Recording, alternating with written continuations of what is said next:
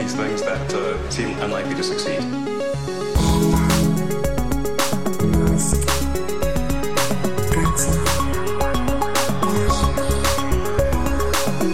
Bueno, bienvenidos a un episodio nuevo de Elon. ¿Qué tal estás, Matías? Sigo un poco alérgico, así que no sé si se me notará en la voz. Pero bueno, no, no sé si estoy o no peor que Elon, que ha bajado un puesto en el ranking de las personas más ricas del mundo. Eso te iba a decir, ¿qué, qué ha liado esta semana el amigo? Porque, bueno, no ha sido tan activa como la semana pasada con todo esto del Saturday Night Live, etcétera, pero el hombre se ha vuelto a encontrar donde a él le gusta, ¿no? Que es en el ojo del huracán, donde cuando él se va un poco del centro de atención de la gente, se vuelve a meter. bueno, es que ha tenido una guerra abierta con toda la gente de cripto, ha sido una locura. No he contado cuántos tweets eh, ha publicado estas últimas semanas, pero ha estado discutiendo hasta con el último mono de la, comunidad de cripto, ¿no? de, Bitcoin sobre todo. Haciendo algo, algo raro que es poner memes buenos. que es, eh, él dice la gente, es que es un billonario y pone memes. ¡Hostia, qué guay! Yo me imagino que tú has, disfrutado el doble porque a ti te gusta tanto Elon Musk como meterse con, eh, con esto de... Yo disfruto cuando hay telenovela. Si Apple gana el... Eh, mira, como decíamos en Cupertino, que Apple gana el juicio con Epic, bien que Epic lo gana, bien. Que Elon pierde dinero, bien. Que Elon gana, vende muchos coches, pierde no sé qué, le echan de casa, todo bien, todo bien. O sea, todo bien, todas las cosas. A mí lo que me gusta es el jaleo, la sarana. Hmm. Así que bueno. en fin, eso decías antes que había caído eh, al tercer puesto en la lista de gente con más minoyes en, el banco, así que está por detrás de Jeff Bezos y de quién más? Y de Bernard Arnault, el, presidente y, el máximo ah. accionista de Louis Vuitton. Sí, o sea que el, como es, la naturaleza vuelve a recuperarse poco a poco, ¿no? sí, la verdad es que las acciones de Tesla no están yendo en la dirección correcta, digamos, lo que llevamos acostumbrado un año entero y pico eh, de crecimiento sin parar. De hecho, recuerda que cuando tú te caíste en la bicicleta, estuviste un mes de baja, etcétera, te rompiste el hombro, fue el momento en el que tocó techo la acción de Tesla, con lo cual a lo mejor en unos días tienes ahí unos investigadores que dicen, bueno, si le tiramos del otro lado, a lo mejor la acción empieza a subir otra vez.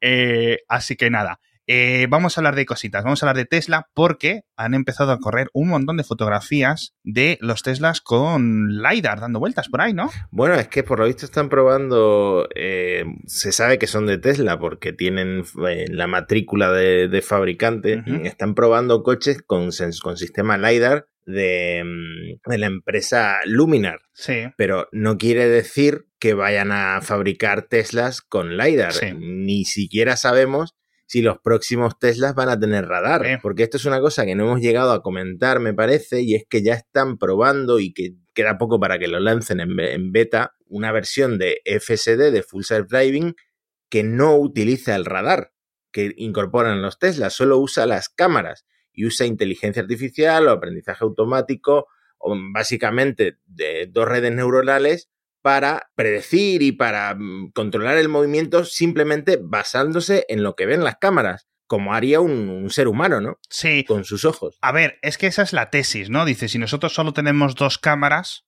¿no? Que son los dos ojos, ¿por qué vamos a necesitar más cosas? Digo, hombre, pues si realmente quieres mejorarlo un poco, el resto de la industria realmente dice que necesitas un poco más de información y de sensores. Y quién sabe, ¿no? Si es que de verdad, eh, a lo mejor esto funciona. El resto de la industria parece decir que no.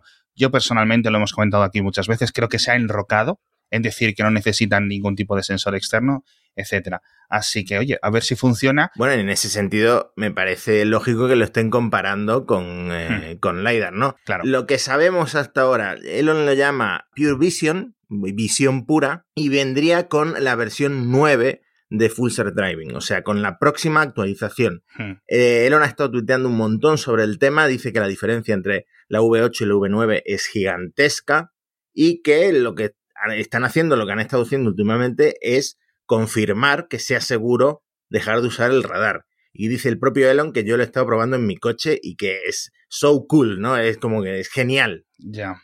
Qué guay. A ver, a ver si funciona. Yo espero que funcione, básicamente por la seguridad de la gente que va dentro del vehículo y la gente que va fuera del vehículo también. Pero bueno, mm, como no soy experto en esto, mm, me atemo un poco a, lo que digan y a, las pruebas, ¿no? A ver si esto acaba funcionando bien. Está por ahí siempre la gente diciéndole que esto puede ser, eh, digamos, débil ante un ataque del coyote, como el coyote y el correcaminos, es decir, pinto un túnel, las cámaras ven un túnel y dicen, pues pipe dentro, ¿no? Y realmente es una pared, un LIDAR o un radar, obviamente detecta que hay una pared. Vamos a ver porque los accidentes siguen ocurriendo esperemos que realmente, hombre, los ingenieros de Tesla tampoco son tontos, ¿vale? O sea, es decir, si ellos están haciéndolo esto, pues entiendo que, habrán visto los méritos técnicos. Pero bueno. Hmm. Bueno, en cuanto a disponibilidad, decía Elon hace tres semanas que iba a llegar a ciertos beta testers en dos semanas. Por ahora no lo hemos visto, o sea que eso ya se está retrasando. Y que eh, llegaría al gran público en tiempos de Elon en quizá dos meses. Un mes, dos meses. Veremos en qué se traduce esto a un tiempo de nuestra escala. Sí, de la escala real, ¿no? Bueno, yo estas cosas van despacio. A mí, y bueno, yo creo que la mayoría incluso de los, de los eh, aficionados y de los que más siguen un poco a Elon, a este podcast, ya sabemos cómo funcionan las cosas y ya te lo tomas con calma, ¿no? Eh, sobre todo viendo que, que, estamos viendo muchos retrasos este año. Está siendo un poco otra vez una vuelta a 2018 en cierto sentido, con, como comentaremos luego, con las, con las fábricas. ¿Qué hmm. más cositas tenemos? Bueno, tenemos que seguir hablando de autopilot porque ha habido otra muerte Cierto. Eh, relacionada con el autopilot. En este caso, un conductor se estrelló contra un semi-trailer, que ya sabemos que es como el enemigo número uno del autopilot. Y es muy interesante esto porque eh, algún reportero ha estado investigando y ha, detectado dos cosas. Bueno, en primer lugar, el autopilot sí estaba activado, esto sí está claro, no como en el accidente que comentábamos en el episodio anterior. Pero en segundo lugar, este usuario de un eh, Tesla, creo que un Model 3, se dedicaba a subir vídeos a, una cuenta de TikTok ¿Ah, sí? en los que frecuentemente confundía autopilot con FSD, con Full Self Driving, y llamaba al autopilot como una conducción autónoma, ¿no? Ah. Eh, y de hecho, otros usuarios de Tesla han comentado que, por lo que se veía, aparentemente este, este, esta víctima ni siquiera tenía acceso a la beta de Full Self Driving, no siquiera podía, el coche ni siquiera conducía solo por, por ciudad. Entonces, volvemos al problema de siempre. Quizá la comunicación de Tesla, claro. el nombre autopilot, etcétera, etcétera, todo esté confundiendo. El hecho de que no haya un sistema de, seguimiento del, del, conductor, de qué es lo que está haciendo el conductor, si se ha quedado dormido, si se ha cambiado de asiento, etcétera. Hmm. Sí, por lo visto en algún vídeo también él comentaba que era aburrido conducir así sin prestar ninguna atención. Pero claro, es que el autopilot eh, requiere que estés ahí. Es como activar el, control de crucero de un coche. Tienes que estar ahí con la mano en el volante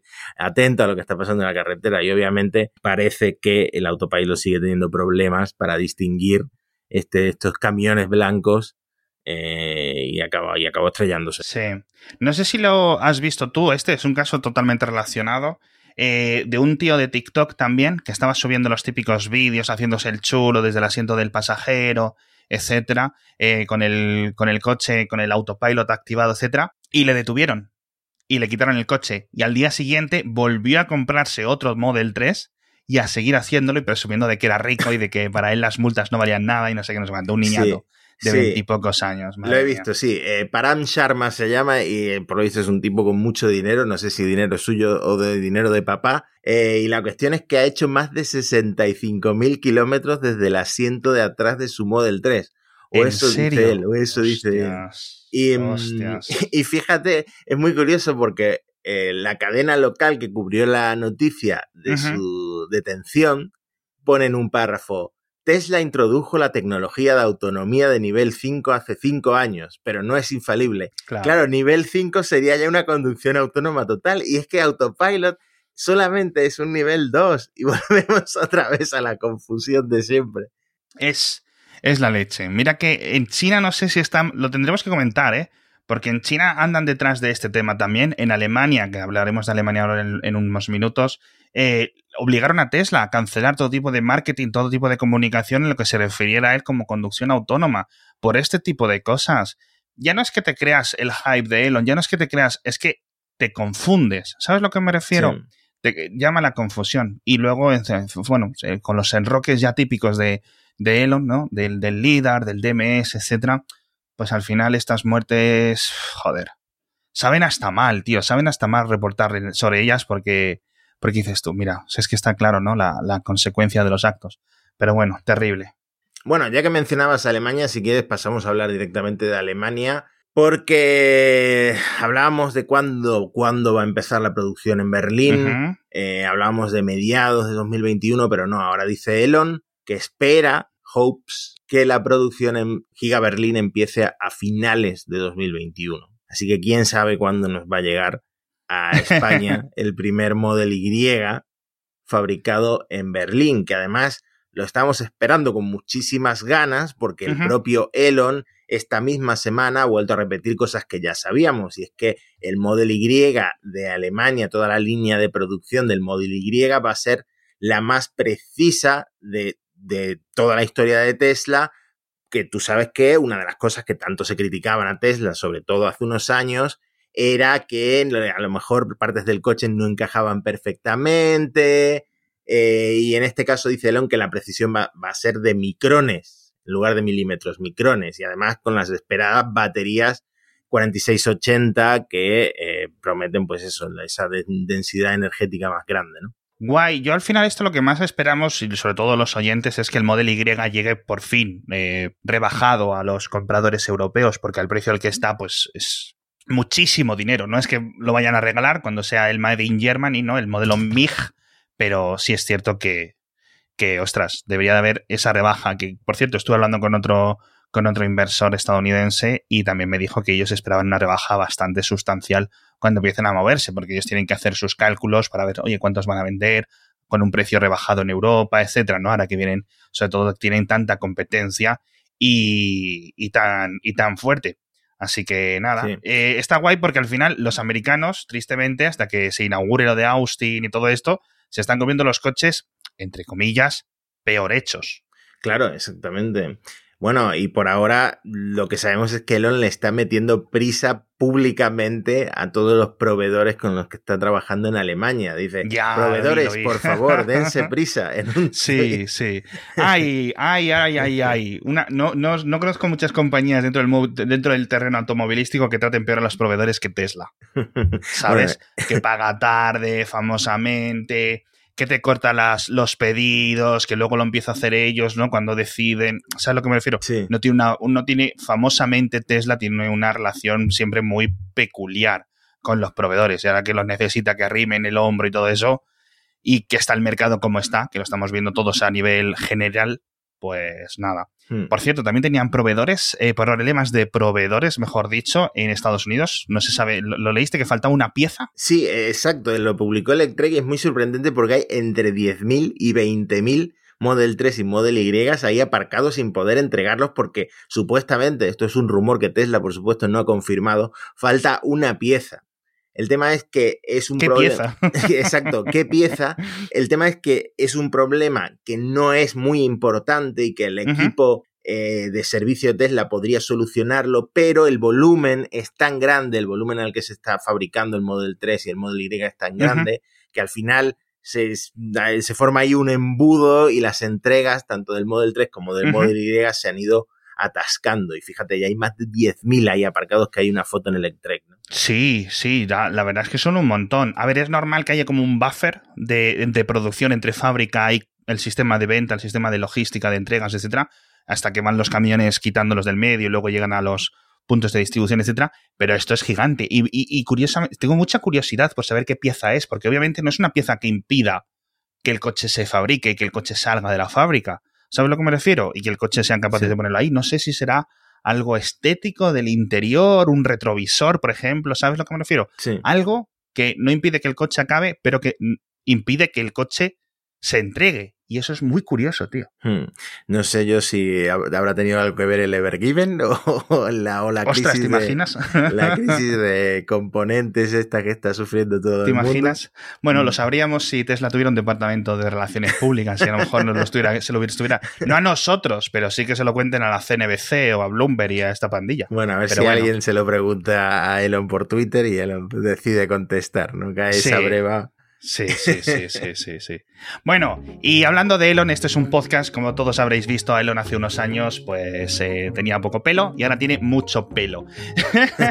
y esto nos viene al pelo porque nuestro patrocinador de esta semana es Fito, que tiene los mejores productos para el cuidado del cabello, incluyendo también, pues eso, no solo para que esté sano, no solo para que esté lustroso, para que huela bien, etcétera, tanto para hombre como para mujer, para un montón de cosas. Tienes champús, tienes pre-champús, tienes aceites, tienes geles, tienes de todo ¿vale? En su web, en phyto.es. Pero una de las buenas cosas que tienen, dentro de todas las cosas que tienen un montón de tratamientos anticaída que frenan la, caída del pelo, etcétera, es el Fitofaner, que es un tratamiento específico con componentes necesarios, pues eso, para que se cuidarnos por dentro y por fuera. Tiene zinc. ¿Para qué sirve el zinc en el pelo? No lo sé, para que no se caiga, entiendo. Tiene vitaminas B, C y E. Vitamina E de Elon. Así que lo podéis encontrar en su web, phyto.es, envío gratuito, por cierto, a partir de 45 euros. En Amazon, en farmacias, en comercios autorizados, en un montón de cosas. Mm, yo estoy esperando que me mandes tú los champús y tal, porque. tú. Mi, pelo sí que, sí que necesita ayuda urgente. si no, pues le, pones un DM a Elon y que te, y que te diga dónde, dónde se lo arreglo. En fin, Vamos a hablar de los enemigos o de los competidores de, Elon. ¿Qué pasa por ahí? Bueno, no sé si viste al presi, a Joe Biden, eh, conduciendo la Ford F-150 eléctrica que le han puesto Lightning de nombre. No me gusta mucho todo mm. lo que tenga que ver con rayos, el color azul, ah, el Tron, el futurismo y todo eso.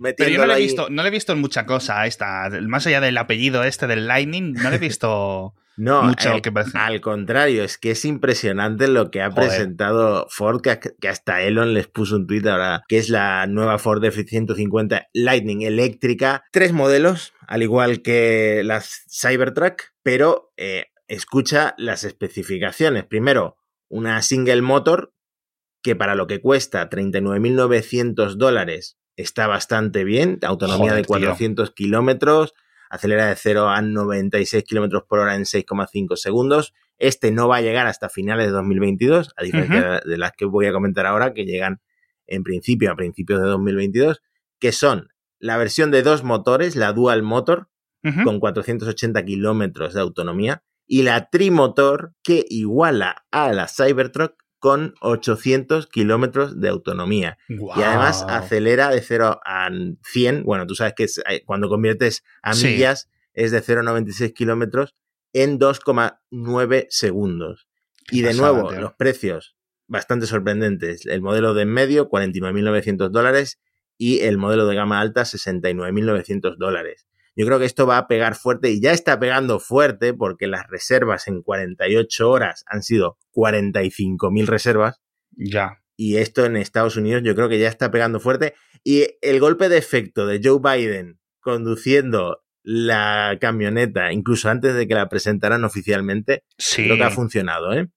Joder, tío, a mí es que me gusta. Estuve leyendo en los foros y en las páginas web de motor y tal sobre, este, sobre esta camioneta y dije yo, a ver dónde tiene. Seguro que no tiene front porque han hecho no sé qué y tiene un, tiene un maletero delantero gigante. Sí, por poder, por poder hasta se puede usar como generador eléctrico, que es una de las opciones. de otros coches, de Rivian, de Tesla. Eh, tienen capacidad de carga también de hasta 6 toneladas. Una locura. Tío para tirar una caravana de no sé cuánto. Es, es, una, es una barbaridad. Y tiene, como son baterías tan grandes, al final tienes como una tonelada de batería. O sea, porque para mover estos coches durante tantos kilómetros se necesitan baterías gigantes. Está muy chulo el sistema este de carga, eh, digamos, hacia adentro y hacia afuera, es decir, que es capaz de utilizar la batería del, coche para cargar tu casa, que lo puedes poner o va a venir configurado dentro de las opciones del software de Ford para que tu casa por el, por el día, cuando la electricidad sea cara, consuma electricidad de esa batería gigante de, la camioneta, que la tienes ahí aparcada en tu garaje, y por la noche vuelvas a usar la camioneta, ¿sabes? Como, como punto de carga, que me parece increíble. Imagino que Tesla lo acabará añadiendo en el Cybertruck también, si es que no lo ha anunciado ya, pero bueno. Hmm. Eh, me gusta mucho. Mensaje a los oyentes. Si nos esforzamos mucho entre todos, ¿Eh? Podemos, eh, podéis, podéis regalarnos a Matías y a mí una para cada uno. Yo en rojo y Matías en azul y luego ya os contamos nuestra experiencia, si queréis. Sí, eh. sigue siendo un poco grande para donde me muevo yo, sobre todo, como siempre digo, el parking del Mercadona, que, tiene miga el parking del Mercadona de mi barrio. Pero por 32.000 euros, una cosa así, si se llegara a traducir en eso, mm. impresionante. Vamos a ver, porque al final el Mac E que también es el, Mustang este de Ford, que también un coche eléctrico que ha tenido tan buenas reseñas y parece que la gente de Ford se ha puesto las pilas y está haciendo las cosas muy bien. Eh, bueno, cuando llega a Europa, pues tienes que añadirle unas tasas, una importación, tienes que añadirle el IVA, etcétera, etcétera. Con lo cual, bueno, no creo que sea menos de 50.000 euros el modelo barato cuando llegue, si es que llega, ¿no? En 2023 o por ahí, ¿no? Porque imagino que esto se centrará mucho en el mercado estadounidense. Pero bueno, y por cierto, una nota, nos preguntaron hace tiempo y se me olvidó comentarlo, le respondí por privado, pero a lo mejor a otros clientes les viene bien. Cuando decimos que tiene tres motores, nos preguntaban, ¿cómo tiene tres motores? ¿Cómo funciona un coche con tres motores? Igual que en la Cybertruck. Bueno, tiene un motor en cada rueda trasera y un motor en el eje delantero, ¿vale? El motor tracciona las cuatro ruedas. Exacto. El motor único, en la versión de motor único, los coches con, eléctricos con un único motor suele ser en uno de los ejes, bien donde ellos elijan, ¿vale? Pero normalmente atrás. Y si tiene dos, uno delante y otro atrás, y en el caso de los tres motores, ¿vale? Pues ya sabéis, tiene dos atrás y uno en el eje delantero. Así que muy chulo, muy chulo, competencia, y por cierto, llega justo cuando la Cybertruck parece que se retrasa, ¿no? Eh, sí, el Elon ha estado, le han estado preguntando por el Cybertruck y ha estado diciendo que no puede esperar a que puedan empezar a construir la Cybertruck, que le, emociona mucho porque va a ser un proyecto nuevo y súper complicado, pero, pero en Gigatexas no parece que vaya a salir una Cybertruck hasta dentro de unos cuantos meses. Hmm.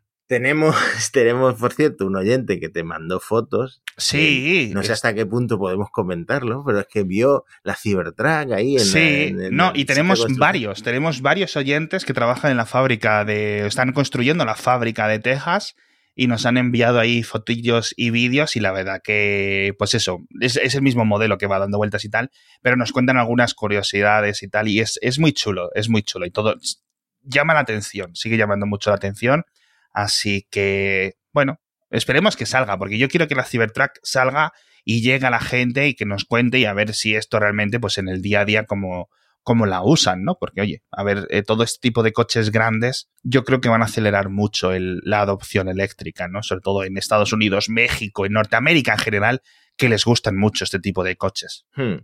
Sí, y está muy interesante que vayamos a comprobar al mismo tiempo si la gente prefiere el diseño mm, un poco excéntrico del Cybertruck, por, decirlo de forma suave, o un diseño un poco más tradicional como el de la nueva F-150, ¿no? Claro, que esa es la gracia de la F-150 Lightning esta, ¿no? Que es en plan, tus familiares no se tienen que enterar. no hace falta salir del armario, ¿no?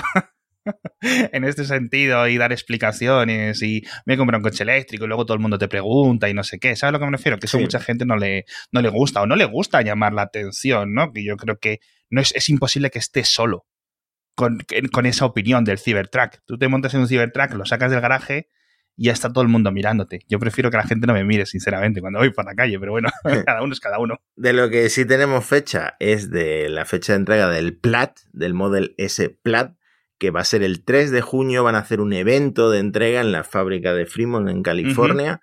Sí. Y el coche este, yo no sé si tú sigues a The Gref, el, el youtuber de Fortnite, bueno, más bien un streamer de Fortnite, él está haciendo una campaña de marketing a Tesla en España o en Andorra, entre paréntesis, porque resulta que hizo como una especie de challenge de si llego a tantos likes me compro el roaster y como el roaster nunca llegó, eh, ha decidido comprarse al final el Plaid.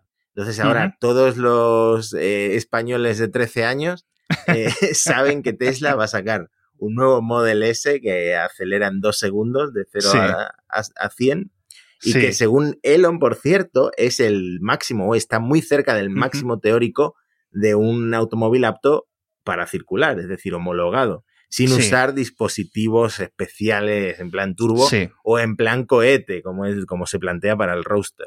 Veremos a ver eso, porque también dijo eso de que iba a poder saltar o dar o volar o no sé qué.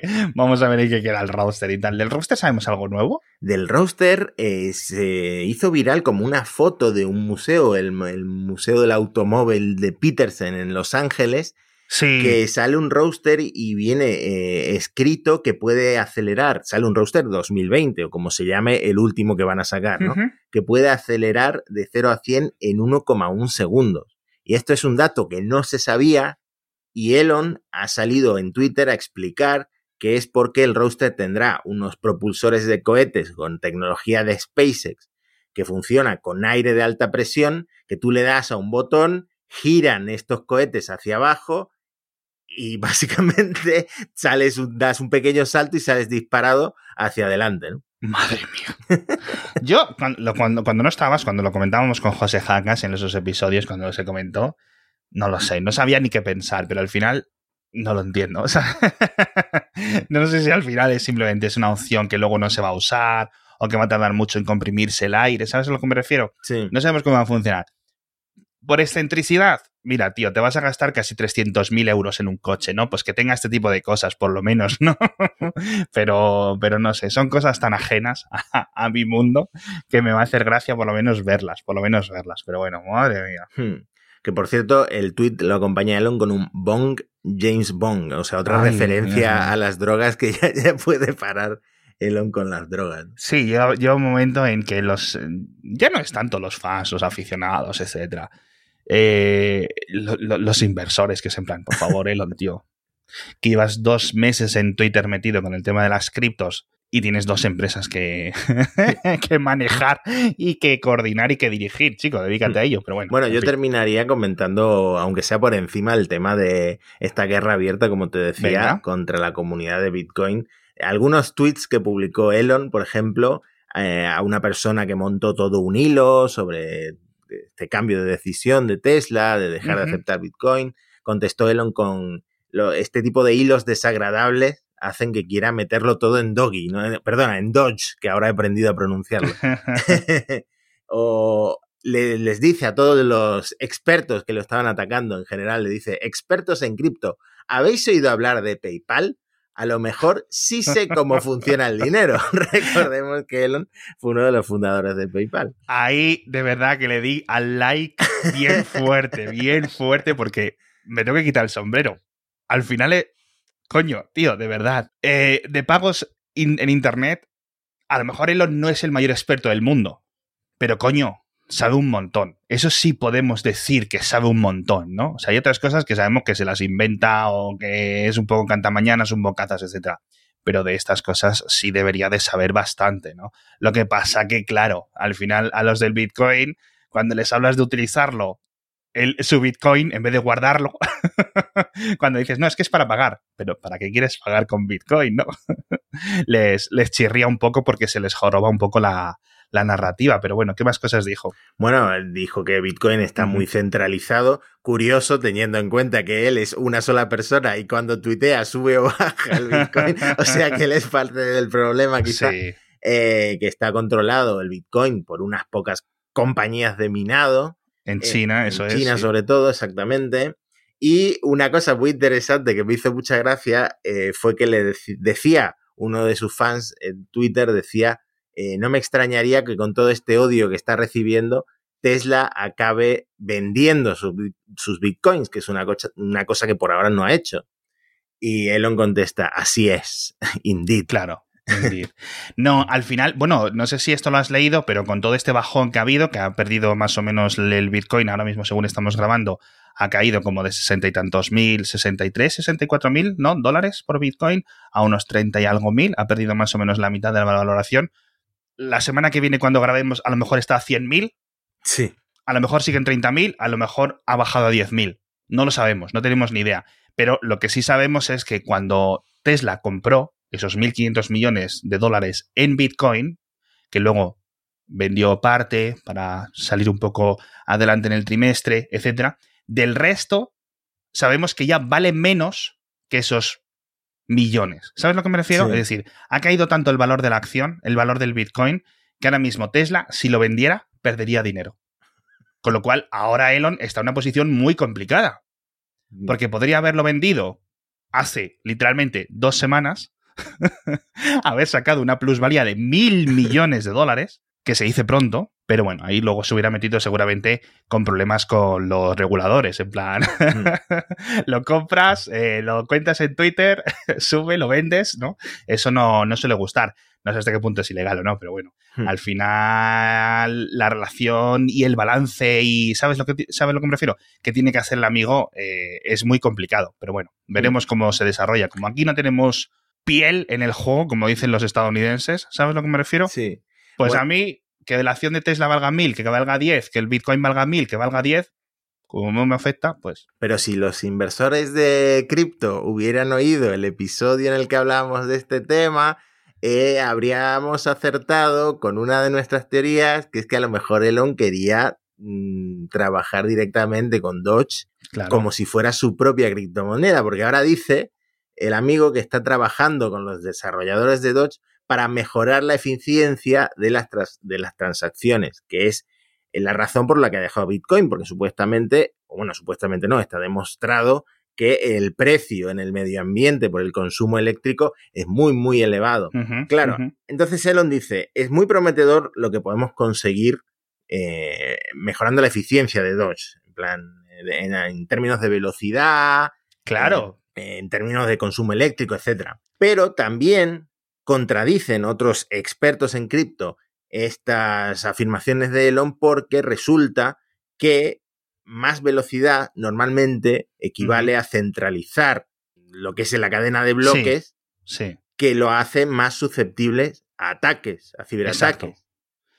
Digamos que la cadena de bloques, si va lenta, como es Bitcoin, y consume mucha electricidad, etcétera, eso tiene un valor. Es que todo el mundo está, digamos, en la misma página y todo el mundo tiene las transacciones medidas y más o menos. Si empieza a haber transacciones que se confirman en una parte, pero en otra parte no están confirmadas porque van muy rápido, etcétera, digamos, todo ese minado, toda esta esa cohesión de la cadena de bloques va muy, muy, muy, muy rápido, ¿vale? Uno, ganas velocidad, pero pierdes lo que dices tú, la descentralización, es decir, que todo el mundo esté en la misma página, y por otra parte llega un momento que dices tú, para esto, ¿por qué no usamos bases de datos como estamos haciendo desde hace 60 años con los, con los pagos digitales, ¿no? Entonces llega un momento en el que tienes que entender un poco dónde está ese balance, ¿no? A mí, tradicionalmente, y, ya sabemos tú y yo que este futuro sí tiene este tipo de, medidas de criptodivisas, de blockchain, etcétera, tiene mucho, mucho futuro, pero ahí va a ser la comunidad y los reguladores los que tengan que, los que, tengan que decir por dónde, por dónde va la cosa. Yo personalmente pienso que Elon tiene razón con el Doge, ¿vale? Pienso que va a haber un futuro ahí y, y, sobre todo que se empiece a utilizar para pagos, que es lo que no se está utilizando, porque al final de poco sirve tener una criptomoneda si no puedes usar, hacer nada con ella, claro. Claro, exactamente. Sí, es que es lo, es lo que se comenta siempre, que se está usando para especular. Ay, Dios mío, ¿en qué acabará la cosa? Estos, estos episodios, de todas formas, cuando alguien lo escuche dentro de 100 años, tío, ¿qué pensarán de nosotros? ¿Qué pensarán? o dentro de un año, sin duda, ¿no? Eh, en fin. No, sé. Aquí seguiremos. El COVID-21. Hostias, tío, no me, no me recuerdes cómo fue el principio de la, de la pandemia con el amigo este aquí, pero bueno. En fin, eh, ¿Dónde quedaron esos ventiladores que Tesla estaba haciendo hace un año y pico?